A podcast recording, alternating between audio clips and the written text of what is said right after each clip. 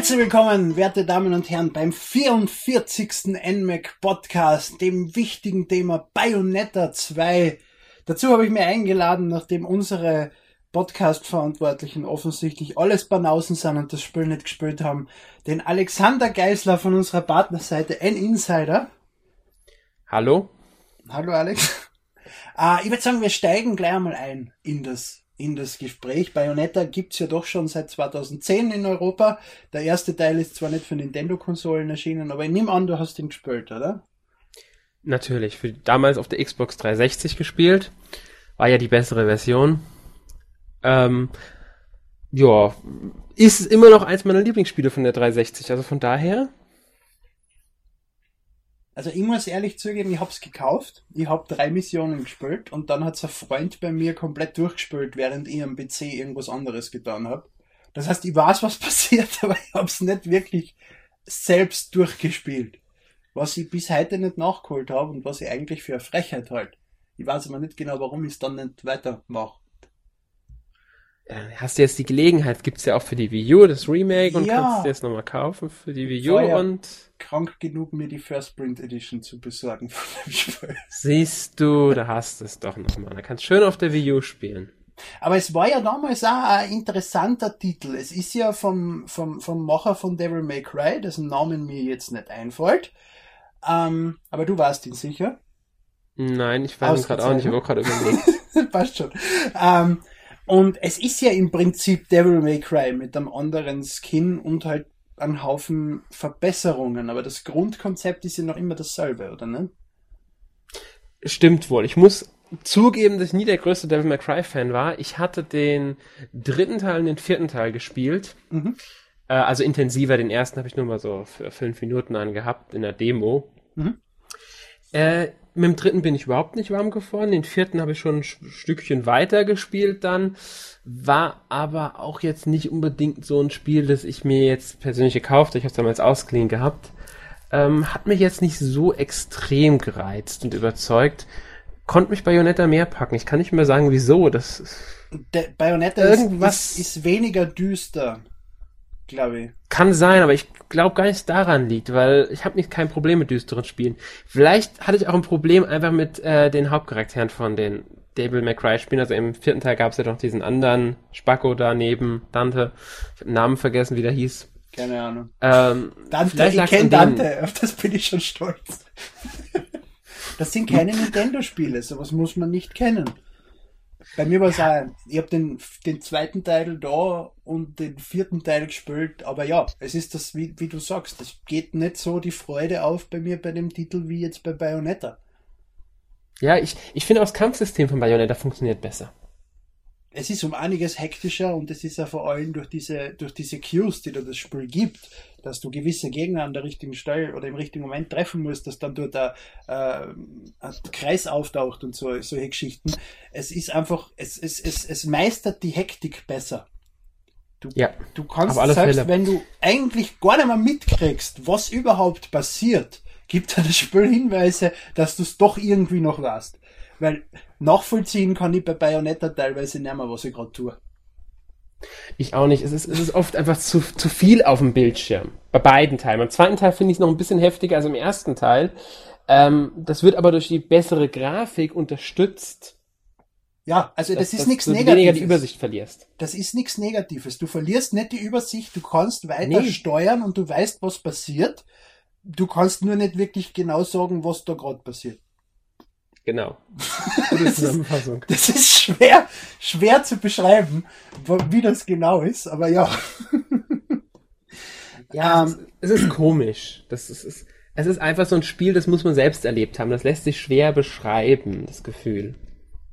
Ist richtig, und es ist aber auch kein leichter Titel, weil die, das, was das Spiel von dir abverlangt, weil ja auch sowas wie ein Tutorial bis auf kleine Details ja im Großen und Ganzen eigentlich fällt ist das ja. sehr ein Spiel, was auf deine äh, Autodidaktenfähigkeiten im Prinzip pocht. und dir einfach massenweise verschiedene und riesige Gegner vor die Tür stellt und hofft, dass du vielleicht nicht stirbst. Ja, ich meine, sowas muss es auch geben. Ich würde jetzt sagen, es ist sowas, was wieder ein bisschen typisch japanisch ist, von der Art ranzugehen. Ähm, weil die, also diese Art Action-Spiel ist sowieso typisch japanisch. Sowas gibt's mm. einfach nicht irgendwie jetzt von mm. Europäern. God of War. So. Ja gut, stimmt, God of War. God of War gibt's dann auch wieder. Aber ich finde, God of War geht wieder in eine ganz andere Richtung. Ja, ja, ja, aber das Grundgameplay, du hast komische Waffen, die äh, weiterschlagen können und verschiedene Kombos und einen Haufen Gegner, denen du so schnell wie möglich den Shell runterschneiden solltest, ist dasselbe. Nur das, das Stil, stimmt, das, das Stil und die, die ganze Umgebung von God of War und so ist natürlich eine komplett ja. andere, ja. Das stimmt natürlich. Ich hätte jetzt God of War und Bayonetta so, das sind so zwei Spiele, die ich so, obwohl sie wirklich sich sehr ähneln und wohl auch ins selbe Genre reinzählen, würde ich die so unglaublich weit auseinanderstellen, weil die ähm, obwohl sie von der grundlegendsten Mechanik her identisch sind oder sich sehr ähneln, so verschieden sind, dass es unglaublich schwer ist, die beiden zu vergleichen. Also ich finde, die kannst du echt überhaupt nicht in eine Schublade zusammenstecken, weil das ist so grundverschieden einfach. Und mhm. doch passt's wieder. Es ist ja bei God of War, das ist ja mehr oder weniger teils Action-Adventure, dass du wirklich von Anfang bis zum Ende des Levels rennst, kletterst und so weiter und so fort, während Bayonetta eher eine Anreihung an großen Kämpfen ist, wo die jede, wo ja. jeder Kampf einzeln bewertet wird und wo du dann wieder zum nächsten übergehst. Du hast schon die Oberwelt und du musst auch ein bisschen rumrennen, aber das ist viel, viel weniger es ist viel mehr Action in Bayonetta und ein Kampf folgt dem nächsten, was bei God of War nicht so ist. Und vor allem während ja, bei Bayonetta... ist anders. Die Herangehensweise in der Hinsicht ist anders. Und bei, bei, bei, bei God of War, die meisten Gegner, bis auf Endgegner, sind halt einfach da. Und wenn du in den Schädel einschlagst, sind sie weg. Während du bei Bayonetta im Prinzip in einem Kampf isoliert wirst, in einem gewissen Gebiet, dann tauchen dort die Gegner auf, die Musik wechselt, du musst alles töten und dann kommt das Score-Screen, wie du die in diesem Kampf, äh, wie gut du warst in diesem Kampf. Also es wird alles, genau. es sind isolierte Instanzen und nicht ein großes Level. Ja, das, das stimmt schon. Es ist im Grunde, das Level ist da so da, um dich in diese Kämpfe reinzuführen. Mehr oder weniger. Und das Ganze wird halt durch diese Story zusammengehalten, was aber wie super funktioniert bei Bayonetta mhm, einfach. Mhm. Wobei die Story es ist im Grunde könnte man sagen, es ist Bayonetta ist grundlegendes Videospielprinzip. Es geht um Highscore letztlich es wird zwar eine Story erzählt, aber letztlich geht es wirklich stark um den Highscore bei diesem Spiel. Das ist richtig, weil die Story ist ziemlich nebensächlich bei dem Titel. Sie ist komplett wahnsinnig übertrieben geisteskrank, aber sie passt zum Rest des Spiels. Ja, es, es passt unglaublich gut. Ich finde die jetzt auch gar nicht vollkommen nebensächlich. Ich, ich mag beide Bayonettas auch von der Story her. Ähm, ich verstehe, wenn jemand sagt, dass die Story wir ist und dass man die nicht versteht unbedingt. Ich das würde ich nicht sagen. Bei beiden Teilen das überhaupt keine Probleme. Ich finde nur, dass die hm? Story hm? ziemlich over the top ist. Und, ist er. Und, und, und einfach teilweise wahnsinnig ist. Nennen wir es wahnsinnig. Ich weiß nicht, mir fällt ja. das richtige Wort nicht ein, um es zu beschreiben. Aber meine, sie, was sie ist skurril, sie ist ja, abgedreht, sie genau ist äh, ungewöhnlich und, und, und, und teilweise total verworren und ja, aber das, da, gerade das macht irgendwo auch den Reiz dieser Geschichte aus. Und man muss auch sagen, die Charaktere, gerade Bayonetta, sind auch auf ihre simple Art interessant. Ja, die Charaktere sind gut. Sie haben sehr gute Designs. Man, die Sprecher sind großartig und da eben, wie sie in die Story eingeflochten werden und so. Da haben sie sich wirklich was überlegt. Das sind nicht einfach nur irgendwelche seelenlosen Charaktere, die rumstehen, weil du gerade mit ihnen kämpfst oder die, die gerade nerven in einer Zwischensequenz. Genau. Was ich ja befürchtet hatte bei Loki, das, sie heißt so der kleine Junge, ja. der hieß Loki, genau. Mhm. Ähm, dass der so eine Nervfigur wird, weil halt kleine Kinder werden. Schnell mal in Spielen zu nervenden Figuren. Ist er aber nicht. Ich finde seine, seine Stimme grauenhaft. Er erinnert mich so an einem, an ein Londoner Prolokind von seiner Aussprache, okay, von seinem komischen Akzent her. Aber das ist die einzige negative Sache, die ich über ihn sagen kennt. Und das ist ein ja, persönliches Empfinden, weil ich vor, weil ich vor einem halben Jahr in London war und dort mehrere von denen gesehen habe und mir gedacht habe, was sind denn das für Trottel? Und dann höre ich den Charakter so sprechen, dann baue ich halt die Assoziation auf. Das macht ja gar kein normaler Mensch. Ja, kann ich schon verstehen, natürlich, wenn du so diese Assoziation aufbaust. Ähm, aber so insgesamt finde ich den Charakter jetzt auch von dem, wie er geschrieben ist, wie er aufgebaut ist, nicht störend oder nervig, was ich ja befürchtet hatte. Ähm, das ist auch wieder so eine Stärke des Spiels mhm. irgendwo. Es macht jetzt keinen Unterschied, ob der Charakter Kind wäre oder erwachsen. Das ist vollkommen richtig. Er Ganz überhaupt genau. keine, wie es jetzt beim ersten Teil war, wo du ja auf Bayonetta als Kind getroffen bist, ähm, beziehungsweise hat sie ja da anders kasen, wird sie kasen? Äh, ich weiß es nicht mehr. Ja, egal. Wir haben Den haben wir zwar auch im zweiten Teil manchmal erwähnt, aber ich weiß es nicht mehr. Hm. Ja, das ist ja der wirkliche Name von Bayonetta, wie sie da erwähnt wird, oder nicht? Ja, ja, das ist der richtige Name von ihr. Genau, und die hat ja teilweise wirklich kindliche Züge und bei der denkt man sich hier teilweise, was willst du von mir, geh weg. Ja, das stimmt. Aber die fand ich jetzt auch nicht zwingend nervig. Sie war nicht unbedingt so jetzt, äh, ja, sie hat ja dazugehört. Ja, ja, sicher. Na, es ist ja nichts Negatives in dem Sinne. Es, man merkt halt den, den Unterschied, den drastischen. Es sind beides ja. Charaktere, die Kinder sind. Und der eine ist dieser oberbauert magische Psychopath, der sich in ein Eichhörnchen verwandeln kann. Und das andere ja. ist ein, ein, kleines Mädchen, was Angst hat und nervig ist. Gut, man muss auch sagen, dass der Altersunterschied ist wieder da. Loki ist, ist zumindest vom Aussehen her ähm, das ältere Kind. Ja, Loki dürfte 10, 12 oder sowas sein, 14 vielleicht. Ja, genau, und äh, das kleine Mädel im ersten Teil, wie alt wird die gewesen Fünf, sein? Sechs, sechs sieben, mhm. wenn es hochkommt. Eher jünger. Ja. Ist lange her, ich, erinnere, ich bin, hab's mir ganz ja, kurz, aber viel älter war die nicht. Ich würde das sowas bei sechs Jahren sagen. Das ist schon richtig, es sind verschiedene Altere, aber es, ist, es gibt dieses Klischee in Videospielen, wie Kinder meistens sind. Und da gibt es einen ja. viel Unterschied zwischen einem 6- und 10-Jährigen. Genau, oder Allgemeinbegleiter. Ich denke nur an Resident Evil 4 und wie hieß sie Ashley. Ah! ja. Also das Musterbeispiel. Aber man konnte ja unter den Rock schauen. Das weiß ich nicht. ich habe das Spiel nie durchgespielt, ehrlich gesagt. Nett? Das hast Nein, du. Aber hast du wenigstens bis Napoleon gespielt? Äh, ich glaube nicht. Okay, das ist so, das ist so, so, so, ich weiß nicht mehr, was das genau war, ein Graf oder sowas, der Böse halt in dem Spiel. Und der schaut mhm. aus wie Napoleon. Das ist so geil. Okay. und dann ist da diese kleine Figur, die dir Angst machen will und die, die, die, die dir irgendwie böse Nachrichten überbringt und mit dir schimpft. Und dann schaut der so geschissen aus. Okay, aber, das ist gut. Aber zurück zu Bayonetta. Ähm, es genau. gibt ja auch Neuerungen in Bayonetta 2, wenn sie nicht besonders viele sind. Äh, grundsätzlich haben die Entwickler sich ja eher das Ziel gesetzt, den ersten Teil in allen Details zu verbessern. Haben sie auch gemacht, muss ich sagen. Definitiv. Also, also das Spiel ist nicht nur grafisch schöner, das ist äh, das Kampfsystem funktioniert ein bisschen besser. Ähm, es, es, es spielt sich in, insgesamt auch sowieso besser. Es gibt ein paar neue Fähigkeiten natürlich, neue Waffen, aber es ist auch vieles aus dem ersten Teil übernommen. Also mhm.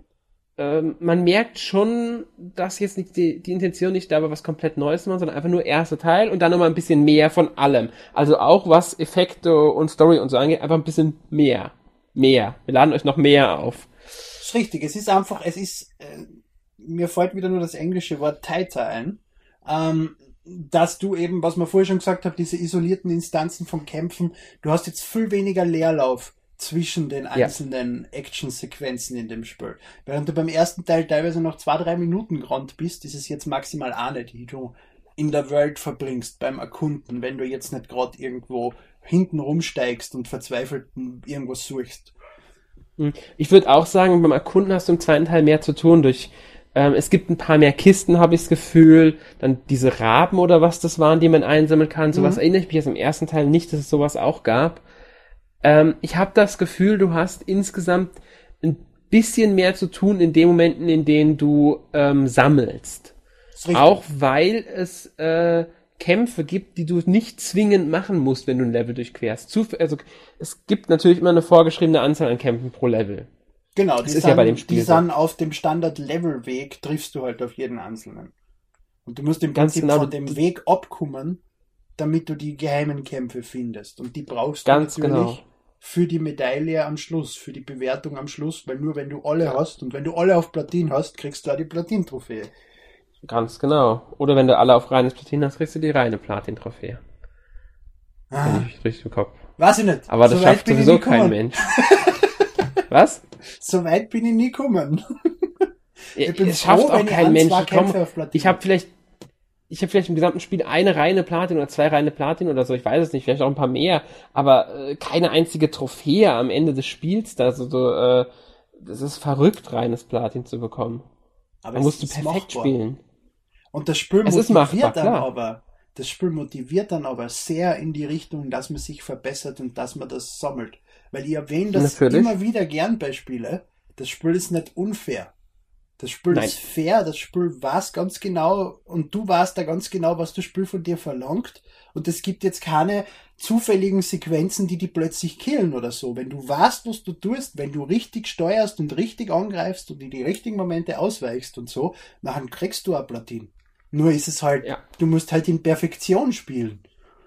Das ist genau der Punkt. Es hängt nicht, das Spiel gibt dir die Möglichkeit, es zu schaffen. Es liegt an dir, es auch wirklich umzusetzen, beziehungsweise an deinen Fähigkeiten, an deinen Skills. Also muss man, wenn man es nicht schafft, trainieren. Und das ist nämlich auch noch etwas, weil bei vielen Spiele, äh, so vor allem so Puzzlespiele, wo du dann über späteren Verlauf bessere Items kriegst und sowas, gehst du dann zurück zu die ersten Level und holst dir mit diesen verbesserten Statistiken dort dann drei Sterne oder halt die beste Bewertung. Das funktioniert bei Bayonetta zwar minimal mit die Waffen, aber du wirst, wenn du das nicht perfekt kannst, die Kämpfe Platin nicht erreichen. Egal, ob Ja, insbesondere die Hexenzeit. Ohne die kannst du es ja eh vergessen. genau, die kriegst Also du ausweichen Prinzip, und dann kurzzeitige Zeitlupe. ausweichst. Hm? Die kriegst du, wenn du im richtigen Moment ausweichst. Ich, ich erkläre nur für unsere Hörer, was die Hexenzeit so. ist. Ich hatte dich nur gerade kurz nicht verstanden, deswegen habe ich nachgefragt. Okay. Ähm, Das ist Ja, ja, genau, sehr und- sinnvoll. Wenn du dann wirklich, wenn der Gegner angreifst und du musst wirklich im allerletzten Moment ausweichen, hast du halt zwei, drei sekündige Zeitlupen äh, Sequenz, wobei Bayonetta sich in normaler Geschwindigkeit bewegt, nur alles andere halt nicht. Und dementsprechend kannst du da dann dem Gegner noch mit zusätzlich Schaden beifügen. Und das ist wirklich wichtig für, den, für das Spiel auch. Unbedingt. Besonders wie die Climax-Angriffe oder die Folterangriffe, was ja, wenn ich es richtig im Kopf habe, kannst du nur entweder oder machen, Ja. nicht beides Du zeitgleich. musst deine Magieanzeige auffüllen und kannst dann entweder mit einem Folterangriff an einzelnen Gegner zugrunde richten oder in den Umbra Climax Modus wechseln und hast dann halt so 10 Sekunden lang äh, um einiges verbesserte, stärkere Dämonenangriffe. Genau. Ähm, also ich benutze meistens den Umbra Climax. Ich weiß auch nicht wieso. Das war irgendwie so, hatte ich immer einen eingependelt gehabt bei mir. Ich weiß gar nicht, gab es den Umbra, gab's den Umbra Climax schon beim ersten Nein, Teil? der ist neu. Meine ich mich. Das ist die große neue, die größte Neuerung im Spiel Mhm. eigentlich. Mhm. Ja. Definitiv. Und, Das haben wir auch- doch die große Neuerung. Sollten wir mal drüber reden, genauer. ja, und das ist eine, sinnvolle Neuerung in meinen Augen, weil egal was du jetzt brauchst von diese zwei Sachen, äh, irgendwas von die zwei passt immer. Wenn du jetzt gerade mit einem Kampf anfängst und die Magieanzeige voll ist, dann nimmst du Umbra Climax, weil du damit allen fünf Gegnern, die rund um die herum machst, so viel Schaden machst, dass sie teilweise vielleicht sogar alle schon tot sind, wenn du fertig bist damit. Und wenn du nur noch ein, zwei Gegner drauf hast, setzt du den äh, Folterangriff ein und m, blasst den Gegner mit einem ziemlichen Highscore-Bonus dann noch weg. Was auch Ganz noch genau. nett ist.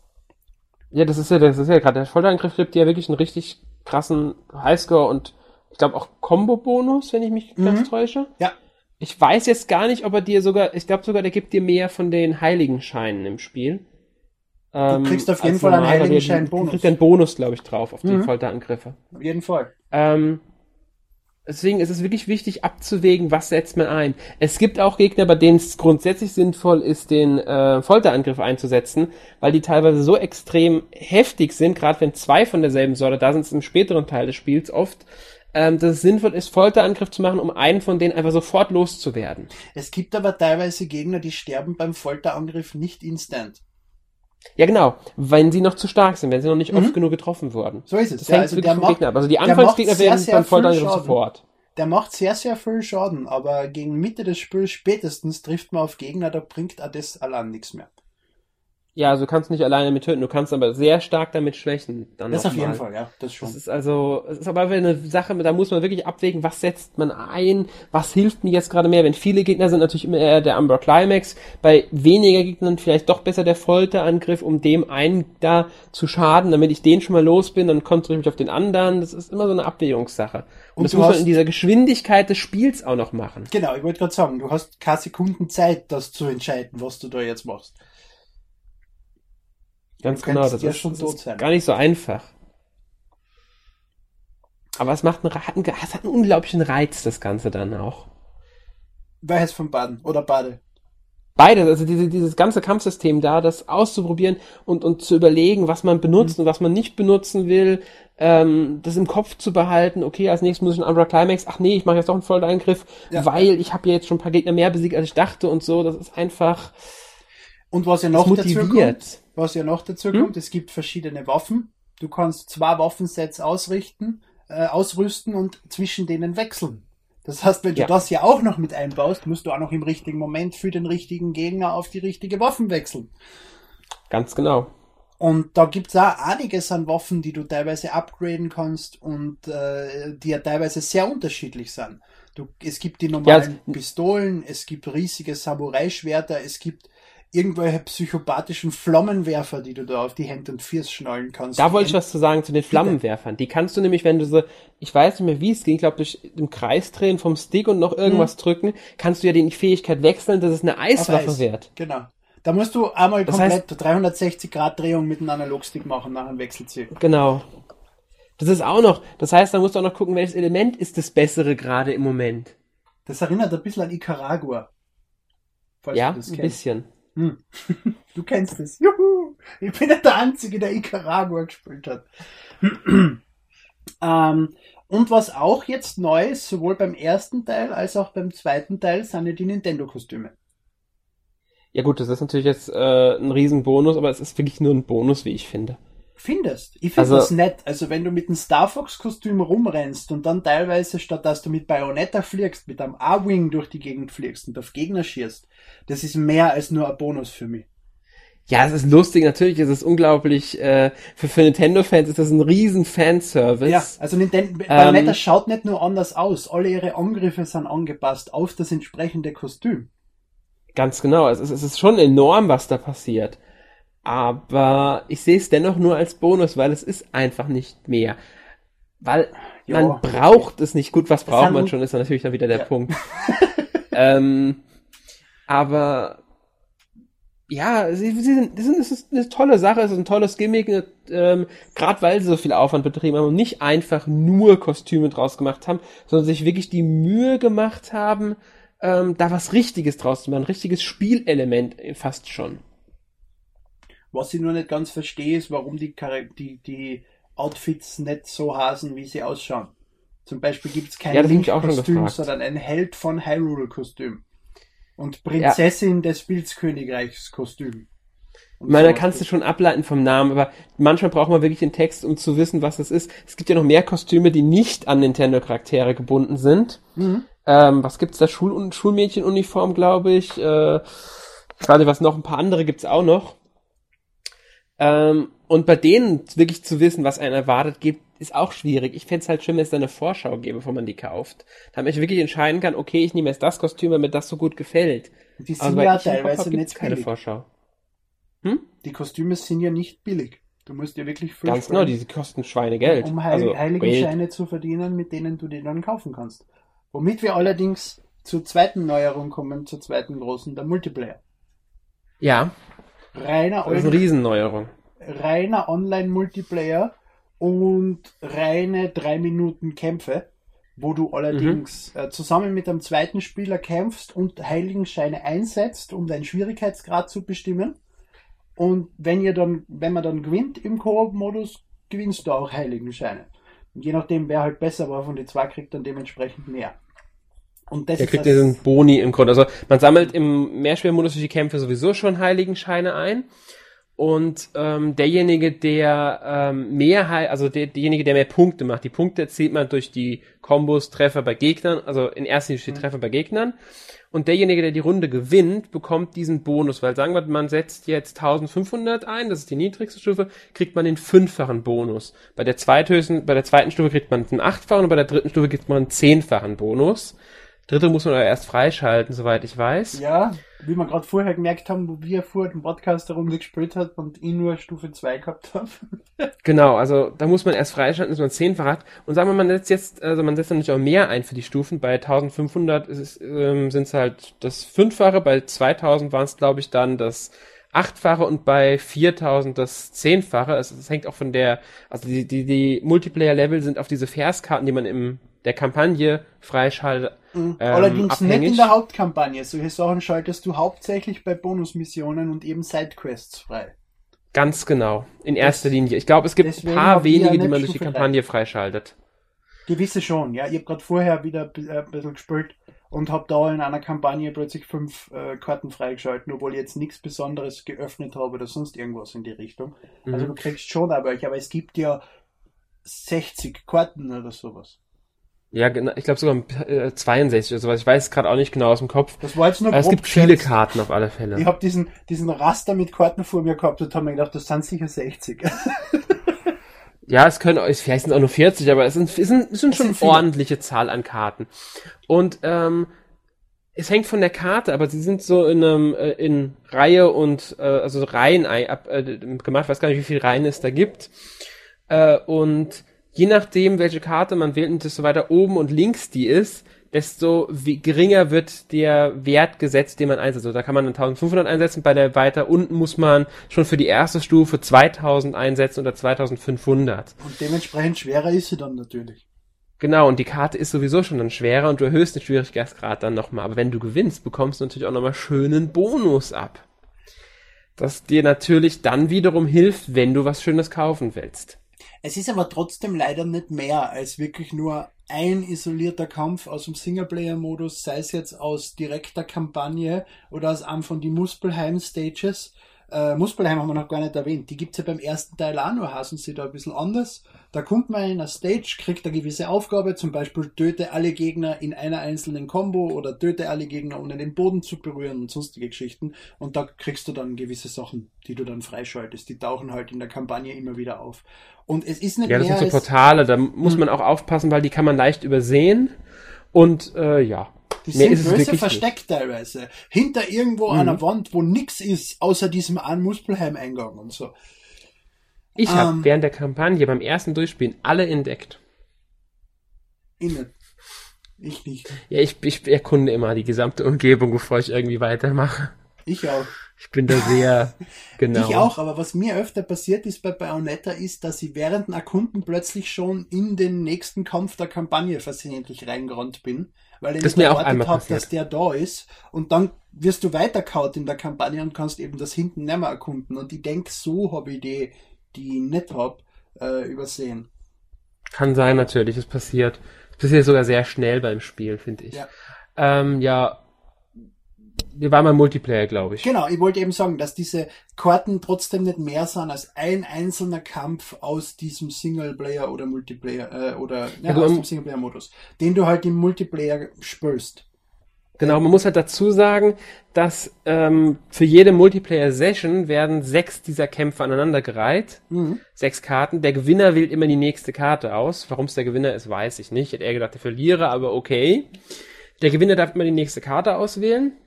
Ähm, und, und, wenn man, wenn man sechs Karten hat, durch hat, wird dann nochmal verglichen, dann wird der Gesamtsieger irgendwie ermittelt durch die maximal, also durch die erreichten ähm, Heiligenscheine. Derjenige, der am meisten Heiligenscheine hat, hat dann die den Gesamtsieg geholt. Vollkommen unabhängig davon, ob man Einzelsiege hat. Beide Spieler kriegen, kriegen einen Heiligenschein-Bonus, den sie dann im Singleplayer-Modus ausgeben können, um weitere Kostüme oder Waffen oder sonstiges Zeug zu kaufen. Das ist ja, also die, die Heiligenscheine, die man sammelt, kriegt man auf alle Fälle, egal ob man jetzt mhm. gewonnen hat oder nicht. Es wird nur mal ermittelt, ermittelt, wer hat mehr gesammelt, der hat dann halt die Gesamtrunde gewonnen. Ja. Ähm, ein bisschen blöd finde ich, ist es vollkommen unabhängig davon, ob du jetzt Einzelsiege eingefahren hast oder nicht.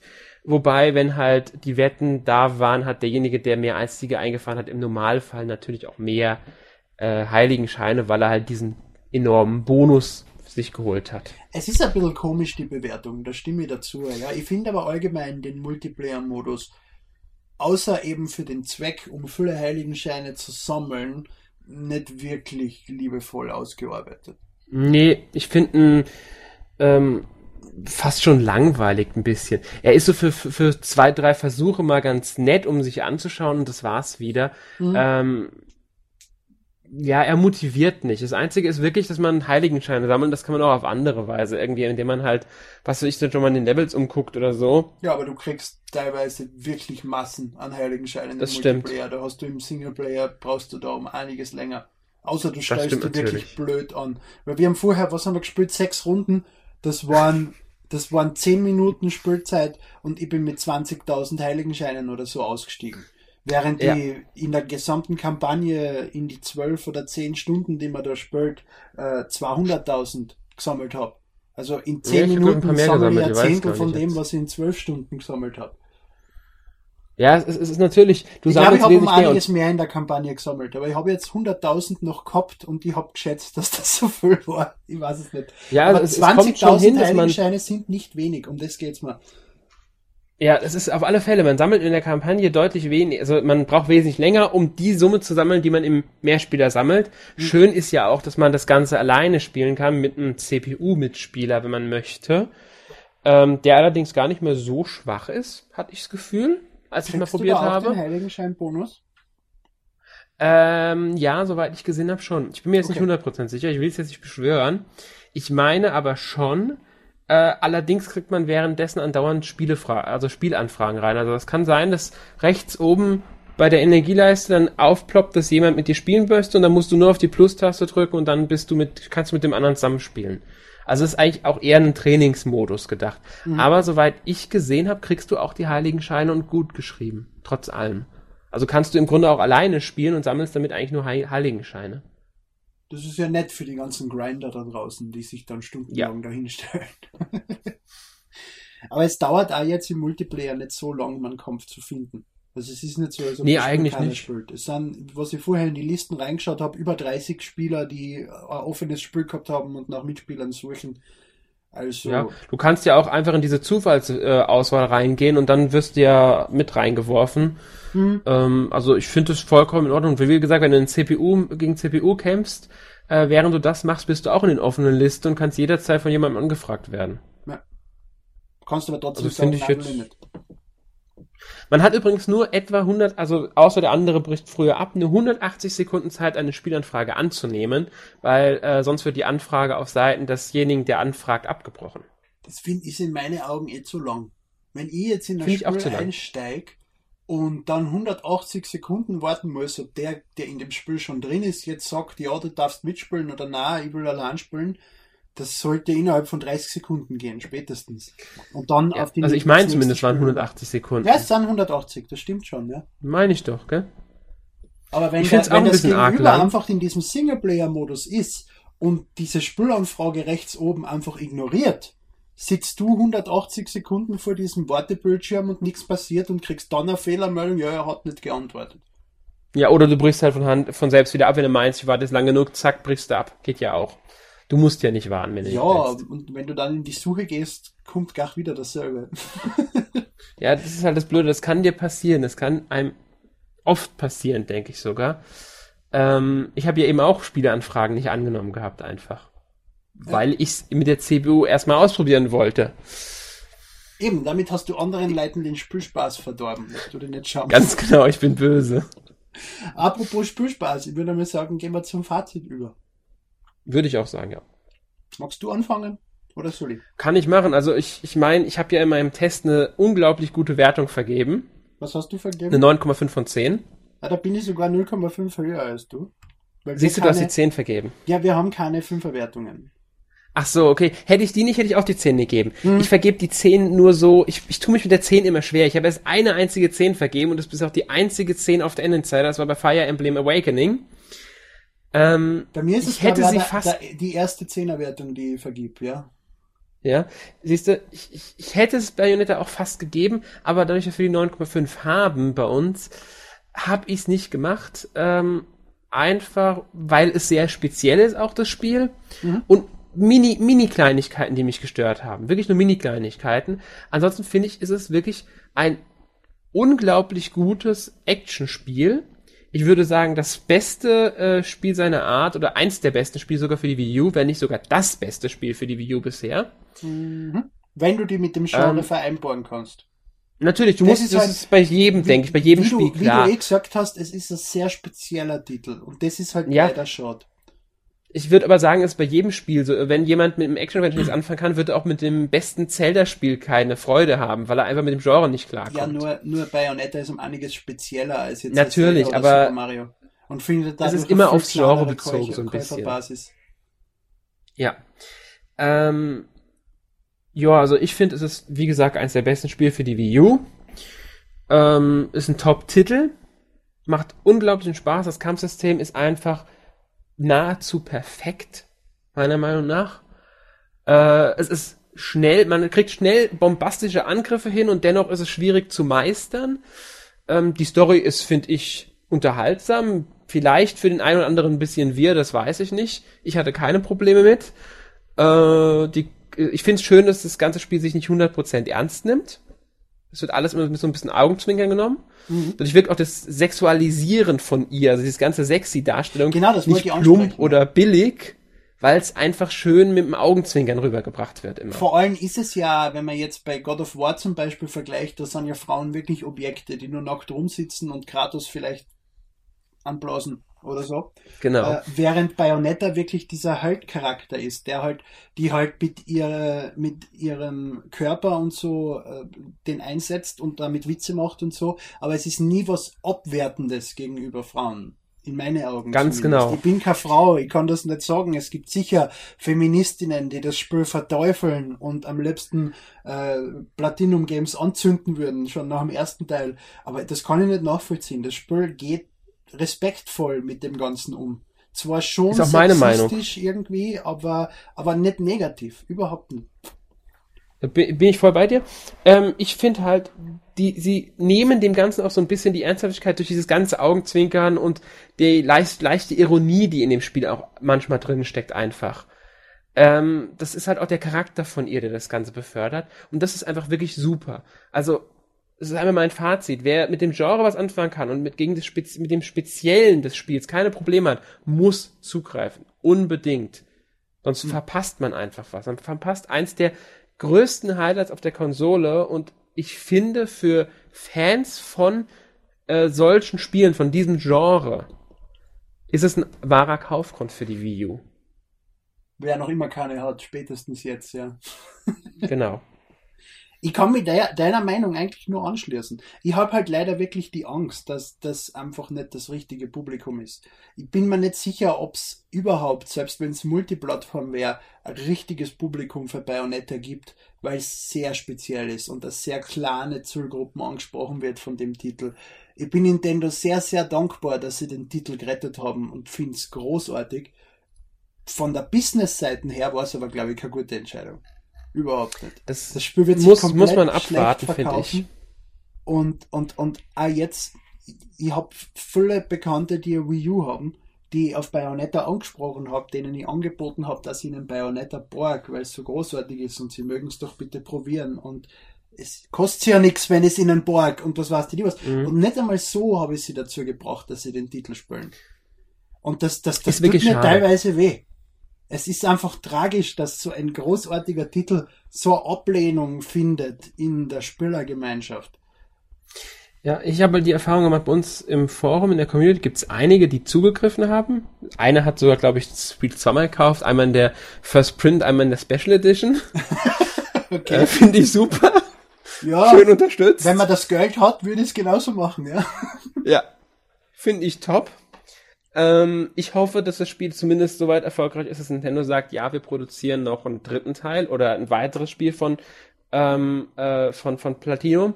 Ich bin ja ein bisschen in der Hoffnung, dass Platinum und Nintendo weiter zusammenarbeiten werden. Ich hoffe auch, ähm, dass weil, Bayonetta weil dafür erfolgreich genug ist. ähm, nicht zwingend bei einem Bayonetta, die können auch gerne was anderes machen. Ich hätte zum Beispiel Interesse an einem Spiel von Platinum, ähm, Zelda Spin-off mit äh, einem äh, Shika in der Hauptrolle. Es kann gerne Imper sein, muss aber nicht, könnte auch gerne die Vergangenheit der Shika erzählen. Also das fände ich sehr interessant, von denen so ein Spiel zu sehen. Das ist eine sehr spezielle Anfrage, aber ich kann mir das vorstellen. Platinum Games hat mit Metal auch. Gear Rising ganz gut gezeigt, dass sie Spin-offs sehr gut verstehen und wissen, was sie tun. Äh, sie haben mit Okami, auch wenn das jetzt noch nicht von Platinum Games, sondern auch von Clover war, aber das sind nicht dieselben Leute, äh, eine große äh, Erfahrung so mit so Action-Adventures.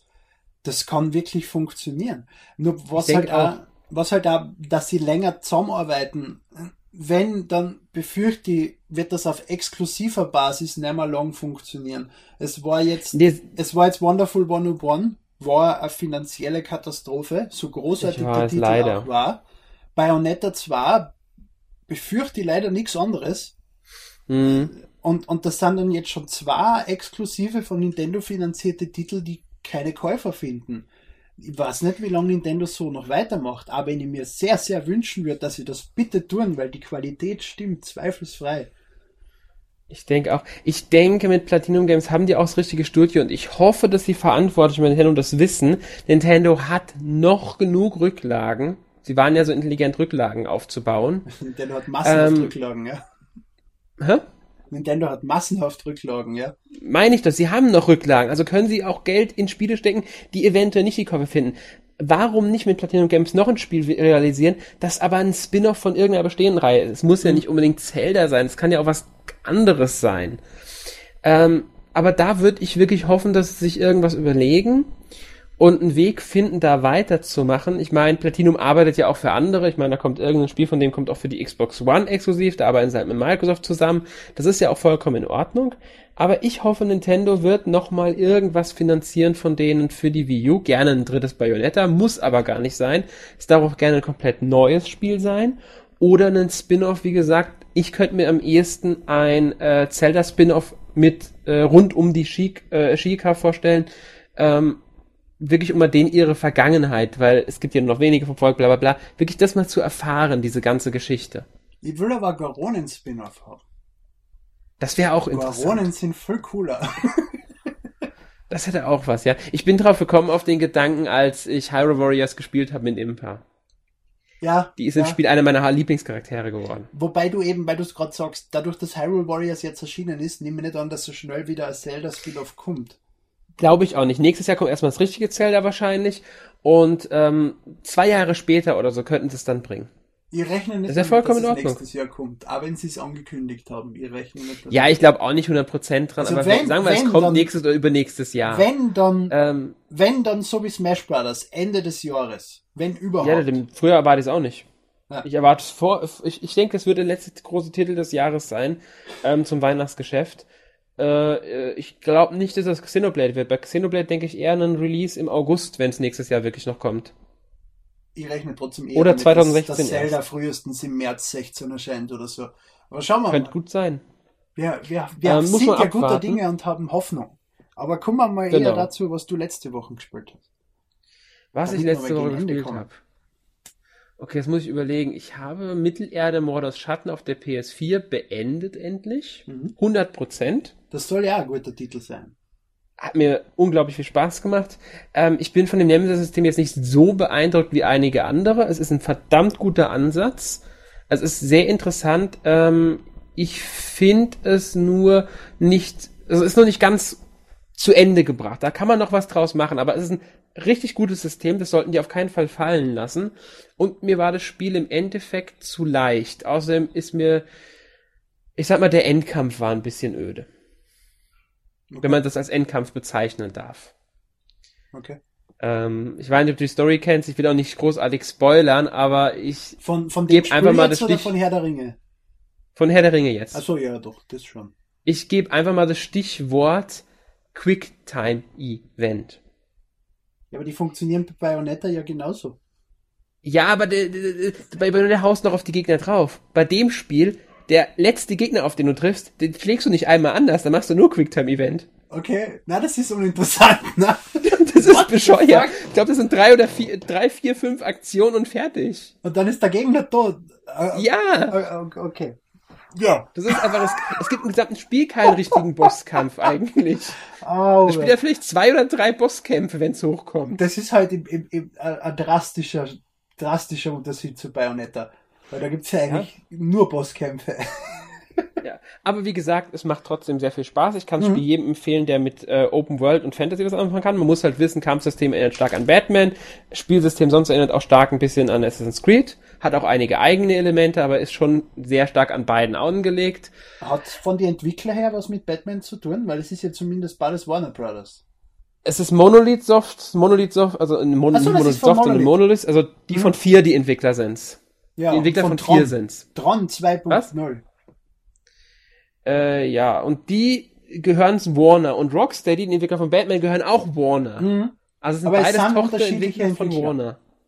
Es sind nicht dieselben Entwickler, um das geht's mal. Es ist nicht von Rocksteady, sondern von Monolith. Nein, nein, ist es nicht. Ist es überhaupt nicht. Aber ich denke mal, die werden zusammengearbeitet haben für das Kampfsystem. Das ist einfach zu ähnlich. Es gibt zwar Elemente, die sind ein bisschen anders, aber die Kampfsysteme sind nicht zu ähnlich, die werden miteinander gesprochen haben. Die werden auch vielleicht sich sogar getroffen haben, um das abzusprechen, das ganze Kampfsystem. Selbe Da bin ich mir 100% sicher. Ist das dieselbe Engine? Weißt du das? Nein, das weiß ich nicht. Ich glaube aber eher nicht. Sonst noch was gespielt?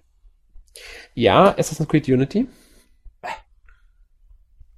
Kein Assassin's Creed Fan. Nein, überhaupt nicht. Jeden Teil Ich- habe ich, ich- ich- probiert. ich hab jeden Teil alle ich zwei, Teile gespielt. gespielt. Und bei jedem Teil habe ich mir nach zwei, drei Stunden gedacht, das ist langweilig, ich habe keine Lust mehr. Nee, Aber ich, ich, ich habe dem Spiel mehrmals eine Chance gegeben. Ich bin definitiv kein Spieler, der von Grund auf was ablehnt und sagt, das will ich nicht. Schon gar nicht, wenn es so erfolgreich ist wie Assassin's Creed. Ich muss es ausprobieren und das taugt mir überhaupt nicht. Ähm, Kenne ich, bin ich genauso. Ich mag Assassin's Creed sehr gerne. Ähm, allerdings muss ich sagen, die Reihe schwächelt jetzt schon ein paar Jahre. Der dritte Teil, den, der hat, er war nicht grottig, aber er war einfach nicht wirklich gut. Ähm, Revelations war der letzte ähm, gute Teil, wobei auch der Teil schon ähm, Schwächen hatte. Mhm. Äh, beste war immer noch zwei und es waren immer noch zwei und Brotherhood meiner Meinung nach. Ähm, Die habe ich am längsten gespielt. Bei denen war es ja, also Black Flag war jetzt war ein sehr gutes Spiel.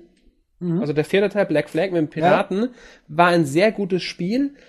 Ähm, für mich aber eher ein Piratenspiel, kein Assassinenspiel. Du bist eigentlich kein richtiger Assassine, finde ich, im Spiel. Mhm. Und das hätten sie vielleicht nicht als Assassin's Creed Spiel bringen sollen, sondern als eigenständige Reihe. Flucht Äh, Habe ich auch mehr drauf gehofft, dass sie dieses ganze Schiffssystem aus dem dritten Teil nehmen, um daraus eine komplett eigene Reihe mit irgendwie zu machen, mit Piraten oder sonst irgendwas. Wäre mir lieber gewesen als, als Teil der Assassin's Creed Reihe. Hätte, glaube ich, nicht funktioniert. Äh, Es funktioniert wie, schon. Wie, na, so schon, als Spiel schon. Aber Ja. äh, Spiele wie Pirates, Sid Meier's Pirates, haben grauenhafte Verkaufszahlen in die letzten Jahre. Ich weiß. Und auch Serien oder Filme, die auf Piraten aufsetzen, außer jetzt Flucht der Karibik, sind auch keine finanziellen Erfolge. Das heißt, wenn du ein Piratenspiel bringst, ohne die große Lizenz Assassin's Creed dahinter, kauft das kein Schwein. Das ist genau das Problem gewesen. Ich denke halt, man hätte da vielleicht sich was anderes ausdenken müssen. Ähm, so als Assassin's Creed Spiel ist es mir halt zu wenig Assassin's Creed gewesen. Es war trotzdem ein sehr ein, ein gutes Spiel. Die Story war schwach, äh, teilweise etwas blöd erzählt, mit Lücken, wie ich fand. Und Ähm, und Unity? Unity jetzt macht mir bisher Spaß, hat allerdings noch äh, Probleme, gerade mit der Framerate. Ich sag nur, ähm, es gab schon Framerate-Einbrüche gemessene, die auf äh, von 30 ist ja das angepeilte äh, Ziel, die ist dann auch mal auf 18 runtergefallen bei der PS4. Okay. Das ist dann schon Ruckler, die merkt man auch beim Spielen manchmal, nicht oft, aber ja manchmal. 30 Sie haben schon zwei Patches nachgeschoben. Ich finde ja 30 Frames schon schade. Ich meine, 30 Frames ist das, was du brauchst, damit du keine sinnvollen Ruckler siehst. Aber zum Beispiel Ja. Bayonetta 2 funktioniert durchgängig, ohne Framerate-Einbrüche, ohne großartige. Es gibt schon zwei, drei, aber es ist jetzt nicht schlimm merkbar mit 60 Ja, Frames. Ja, das Das stimmt. schaut großartig Ähm, man aus, muss halt es ist voll mit Effekten und es läuft mit 60 Frames. Man muss aber auch den Unterschied sehen. Bayonetta hat diese kleinen Levels und ist grafisch weniger anspruchsvoll. Assassin's Creed sieht grafisch, auch wenn es nicht so gut aussieht, wie man sich erhofft hat, immer noch Bombe aus. Gerade in den in einigen Innenräumen PS4 und die Xbox ähm, One sind doch bestimmte ein bisschen Szenen in stärker. Paris. Was? die PS4 und die Xbox One sind doch ein bisschen stärkere Konsolen als die Wii U. Dementsprechend, wenn es besser ausschaut, erwarten wir dann trotzdem auch zumindest Ja, das ist- stabile 30 sag ich ja. Frames. Ich verstehe es ja auch, dass ich ich bin da auch, ich finde es auch voll und ganz. Ähm, ich sage jetzt, die 30 Frames ist das Niedrigste, was sie machen dürfen. Das niedriger dürfen sie auf keinen Fall gehen. Ich find's halt. Ich sag, okay, mach die 30 Frames, wenn es dafür flüssig läuft. Hm. Dass er nur 900p Auflösung machen dabei, finde ich schon eine Frechheit, weil ja. äh, entweder 30 Frames oder 900p Auflösung, weil 1080p Auflösung mit 900 Frames hätte ich, äh, mit 30 Frames hätte ich ja noch verstanden, aber 900p 900 und 30 Frames, Frames hm. Was? 900 Frames halt, hast du gerade gesagt, das wäre was. Ja, ich meine 900p, ja. Ja, ja, ich weiß, äh, hast du eh ausgebessert. Ja, und ähm, dass dann auch noch die Einbrüche da sind, das ist einfach peinlich für die. Dann ist mir das Spiel einmal abgestürzt. Vor allem, wenn du das Spiel ja grundsätzlich auf 60 Frames entwickelst, merkst du dann ja von die Einbrüche, wenn der jetzt von 60 auf 40 runtergeht oder so, merkst du es ja nicht so tragisch wie eben von 30 genau. auf 18. Ja, aber gut, sie haben es halt für 30 ausgelegt, finde ich ein bisschen schade. Ähm, ja, abwarten, wie der nächste Teil wird. Storymäßig kann ich noch nicht so viel sagen. Ich bin jetzt noch nicht so weit. Hm. Es macht Spaß, es ist halt ein typisches Assassin's Creed, wie ich finde. Sie haben die Steuerung verbessert, ist auch nicht perfekt, ist aber etwas besser. Ich finde aber das Klettern dadurch noch einen Ticken leichter als in vor den vorherigen Spielen. Ähm, die Kämpfe sind schwieriger geworden, weil man keine Konterkills mehr hat. Finde ich vollkommen richtig. Sie sind aber nicht so schwierig, wie alle behauptet haben. Die ich habe oft gelesen, dass man unrealistisch, ja. So von wegen, ja, war's, uh, wenn der mich war's angreift, kann ich ihn instant killen, aber wenn ich ihn so mit einem Schwert schlag, brauche ich fünf gute Treffer. Ja, das ist, war einfach bescheuert. Was auch bescheuert war, dass die immer gewartet haben, bis der nächste angreift. Hier ist es jetzt nicht mehr so, also wenn du gegen drei Gegner kämpfst, dann zieht einer schon mal die Pistole, weil jetzt hat jeder wirklich auch eine Pistole bei sich von den Gegnern zieht der auch mal eine und zielt auf dich. Dann kannst du natürlich immer noch ausweichen und so. Also aber es gibt jetzt simultane Kämpfe. Es ist nicht mehr so, dass sich die Gegner anstellen, um gegen die Kämpfe nee, zu Nee, nicht mehr zwingend. Das passiert schon mal so ein bisschen, aber nicht mehr so extrem. Sie greifen dich auch mal an. Du haust auf einen Gegner ein und kriegst dann von hinten auch eins von dem anderen auf den Deckel im Grunde, weil du nicht aufgepasst hast. Hm. Da musst du schon aufpassen, auch wirklich. Kontern kannst natürlich noch, aber Kontern ist wirklich nur Kontern des Schlagers. Du konnt, also du wehrst den Schlag ab, kannst dann auch einen Konterangriff starten, aber du tötest ihn damit nicht sofort. Mhm. Ähm, allerdings, es hieß in vielen Tests, dass das, sobald man mehr, mindestens drei, also ab drei Gegnern wird es schwierig und ab vier Gegnern sollte man besser fliehen. Das Gefühl hatte ich jetzt so nicht bisher. Ich habe auch schon Gegnergruppen von. Was? Du spielst wahrscheinlich wieder auf leicht. Gibt's ja bei dem Spiel gar nicht. Achso, es gibt gar keinen Es gibt ja keine einstellbaren Schwierigkeitsgrade, ah, okay. aber es gab's bei keinem einzigen. Keine Ahnung. Nee, ähm, bei dem Spiel ist es so, es gibt eine Sternebewertung. Jedes Gebiet und die Gegner auch sind mit bis zu fünf Sternen markiert und der eigene Charakter anhand der Ausrüstung auch, weil große mhm. Neuerung, es gibt verschiedene Ausrüstungsgegenstände, die deine Werte, Gesundheit, Schleichen und so weiter beeinflussen, dir Boni gewähren, die du verbessern kannst und die sogar dein Aussehen komplett verändern. Wahnsinn! Kannst das du jetzt aber du kannst trotzdem wahrscheinlich noch immer keine Frau spielen, weil das wäre zu aufwendig. Ja, das ist zu aufwendig. Das war doch gerade bei dem Spiel. Achso, das war bei nee, Unity. Ich hab gedacht, das war bei 4, dass es keinen Frauencharakter gibt, weil es zu aufwendig wäre, den Nein, zu Nein, das war bei Unity. Okay. Das geht, ging um Koop-Modus, weil im Vierer hattest du ja im Mehrspieler-Modus sogar Frauencharaktere.